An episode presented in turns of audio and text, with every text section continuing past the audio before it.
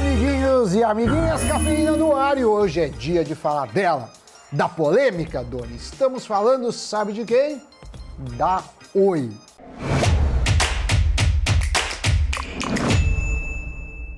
Sim, sim, vamos falar da Oi, porque a venda da operação móvel foi aprovada pelo CAD, mas com algumas restrições. E isso vai levar a um crescimento das três operadoras concorrentes, Vivo, Claro e TIM. Antes da venda, a Oi ocupava o quarto lugar na posição da divisão de telefonia móvel do mercado, com 16,4% dos usuários. A líder era a Vivo, com 33%, seguida pela Claro, com 27,7%. E depois a TIM, com 20,6%. E o que acontece quando de fato a venda for concluída? Os usuários da Oi vão ser migrados para a operadora concorrente que tiver o menor tamanho naquela região de DDD. Em todo o estado do Rio de Janeiro, por exemplo, eles vão para TIM. Em São Paulo, depende. No Vale do Paraíba, os antigos clientes da Oi, por exemplo, vão migrar para Vivo. Na capital, vão para TIM. Como a TIM era a menor operadora, ela vai ficar com 39,5% dos pouco mais de 41 milhões de celulares da Oi no rateio. É mais que a Claro e a Vivo. Assim, o que vai acontecer é um crescimento das três operadoras, mas a ordem do ranking não muda. Aliás, se você que está assistindo ou ouvindo a gente não acompanhava o caso da Oi, é o seguinte: a operadora está em recuperação judicial. E para seguir com seus negócios e manter o plano desenhado há seis anos, a Oi precisava vender a sua divisão móvel.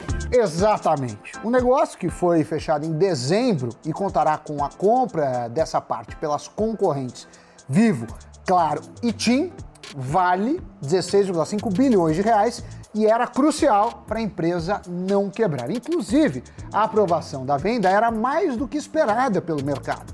A empresa não tinha como pagar os 30 bilhões de reais remanescentes em dívidas, sendo que ela gera 5 bilhões de reais de caixa. Agora, o montante da dívida vai ser reduzido para 13 bilhões de reais.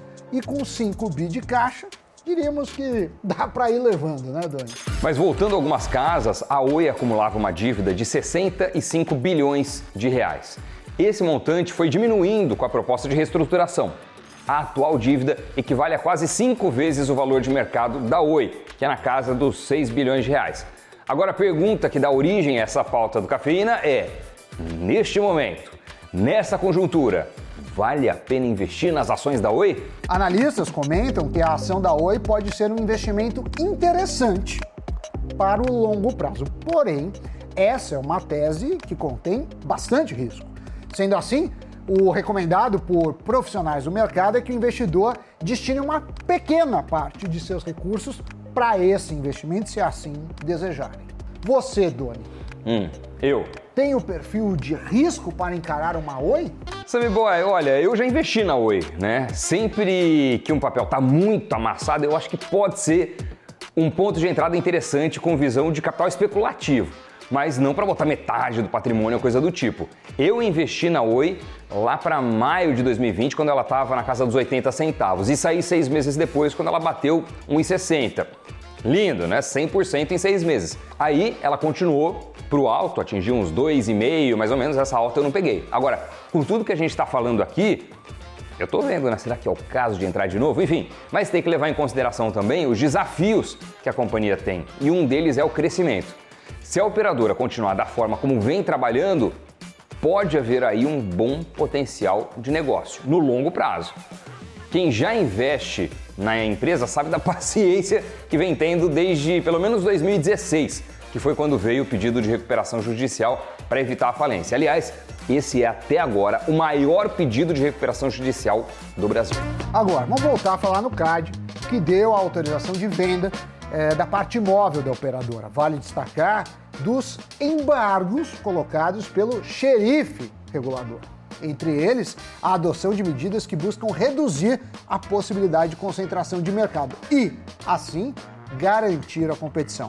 As medidas foram estabelecidas por meio de um acordo que prevê, entre outros pontos, 1. Um, alugar parte do espectro da Oi a outras operadoras. 2. Oferta pública de venda de partes das estações radiobases da Oi. 3. oferta de roaming de voz, dados e mensagens para outras operadoras. E 4. As compras terão de fazer as ofertas e alugar o espectro antes de a compra ser concluída, segundo a decisão do Tribunal do CARD.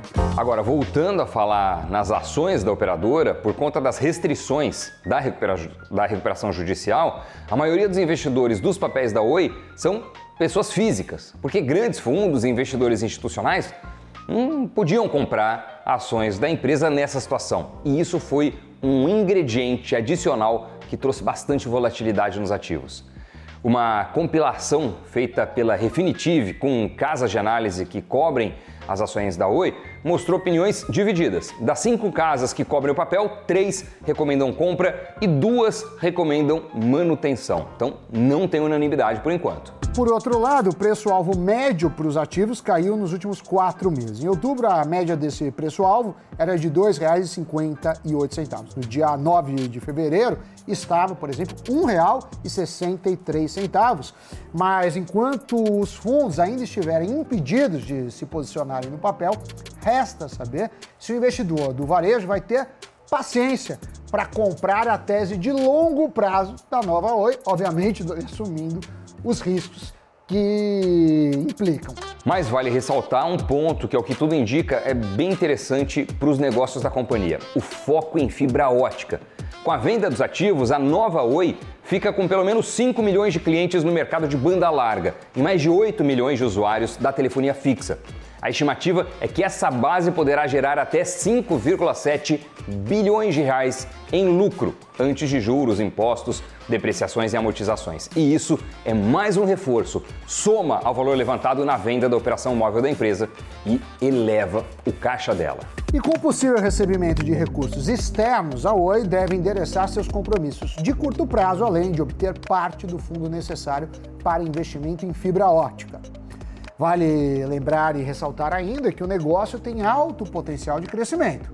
Com a substituição de fiação de cobre por ótica, né, fibra ótica, a Oi, Doni, após na construção da rede neutra, uma estrutura que também poderá ser utilizada por outras operadoras. E aí, Doni, você que é um cara que manja das tecnologias, como é hum, nos eu. Estados Unidos? Muitas operadoras você que está numa belíssima conexão neste momento.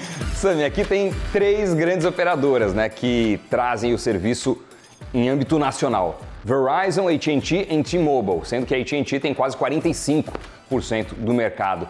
E principalmente para o uso de dados, aí sim tem outras que começam a entrar na disputa, né? Mint, Visible, Boost, até a Google Fi, que como o próprio nome diz, pertence ao Google, mas são bem pequenininhas comparado com as três gigantes. Então a gente tem até aqui, em certo sentido, uma conjuntura parecida com o Brasil.